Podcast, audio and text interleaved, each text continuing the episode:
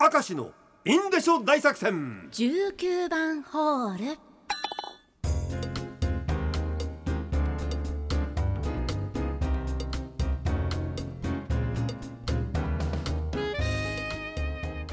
19番ホール。元気に参りましょう。はい。ただいま5時2分ちょうどでございます。早いですね今日もね。そうですね。今日も早い。えー今日は私の独断と偏見で19番ホール送りにした例の案件も含めてあり参りますよ、ねはい。ラジオネーム狐に嫁入り菊水の専門学校に通っていた頃学校帰りに一人暮らしのこの部屋を借りて友達同士で浴衣を着付けし合って花火大会に行ったのを思い出しました。花火の後は浴衣で巣街に行ってゲームをして楽しい思い出を作りました。そして浴衣のまま帰宅しようと地元のバス停へ。はいそこで大失態したことに気づいたんです。浴衣に着替える前に乗ってきた自転車をバス停に置いていた。え乗りましたよ。え？浴衣で自転車。家に着く頃にはもう乱れ乱れの乱れ桜です。とてもではないが人前では見せられない状態に。誰にも会わなかったのが不幸中の幸いでした。あの子らは若かったこれは無理か自転車浴衣は無理か、まあこう閉まってますからね前すこう。ごでもでも乗ったんでしょこの方。乗ってはまあはだけたでしょうねもう相セ当クシーなんてもんじゃないんじゃないこれはもう。ですごいですねこれは。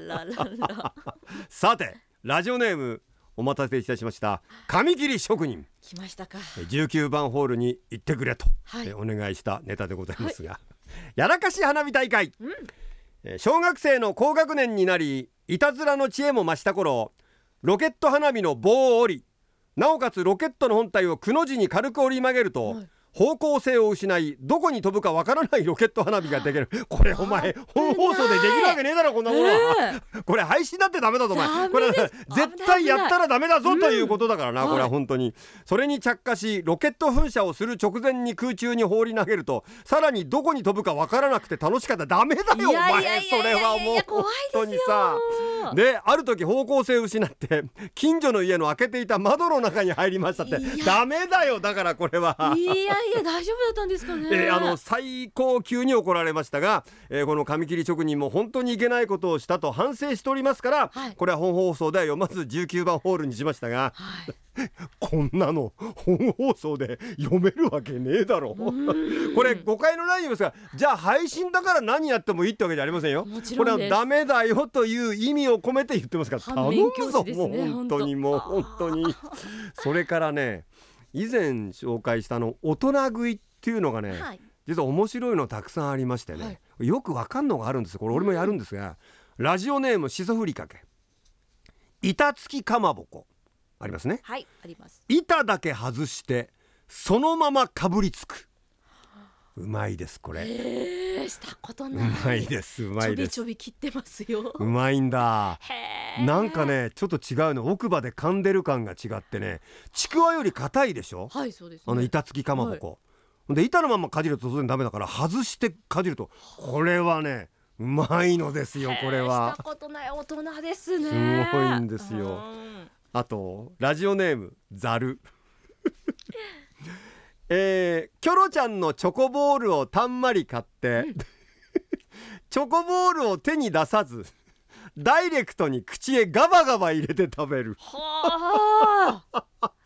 これやってみたくない？いいなあ口の中に何個も何個も。幸せだよね。美味しそう。これちょっとステッカー差し上げましょう。おめでとうございます、ねえザルさんあの送り先配信聞いてたら教えてください。教えてください。えーちなみにうん金のエンジェル1回銀2回。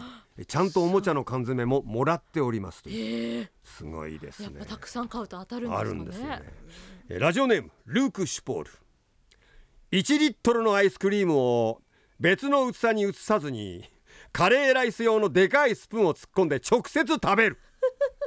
子供の頃なら行儀が悪いはしたないと鉄拳が飛んでくるものですが、お気楽な一人暮らしの特権です。やってみてえな。一人暮らしだったらできますね。これキャロット大月食品とかさはい。にあるんだよ。あー大きいやつ。ちょっとあのアメリカ人になった気分ね。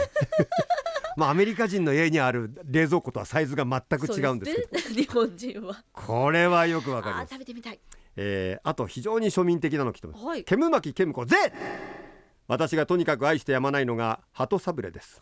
誰かが東京に行ったらお土産は鳩サブレでよろしくと頼んでいましたが、うん。このコロナ禍で東京を行き来する人がいなくてそうだネットで買えばいいじゃん？と最近気づき鳩サブレ24枚入りを家族にバレないように購入し鳩サブレ一気食いでございます飽きないのかなあれ。美味しいからいからいいのか。あれ鳩サブレ尻尾から食う頭から食う。私頭です。俺もだ。残酷コンビだな俺たち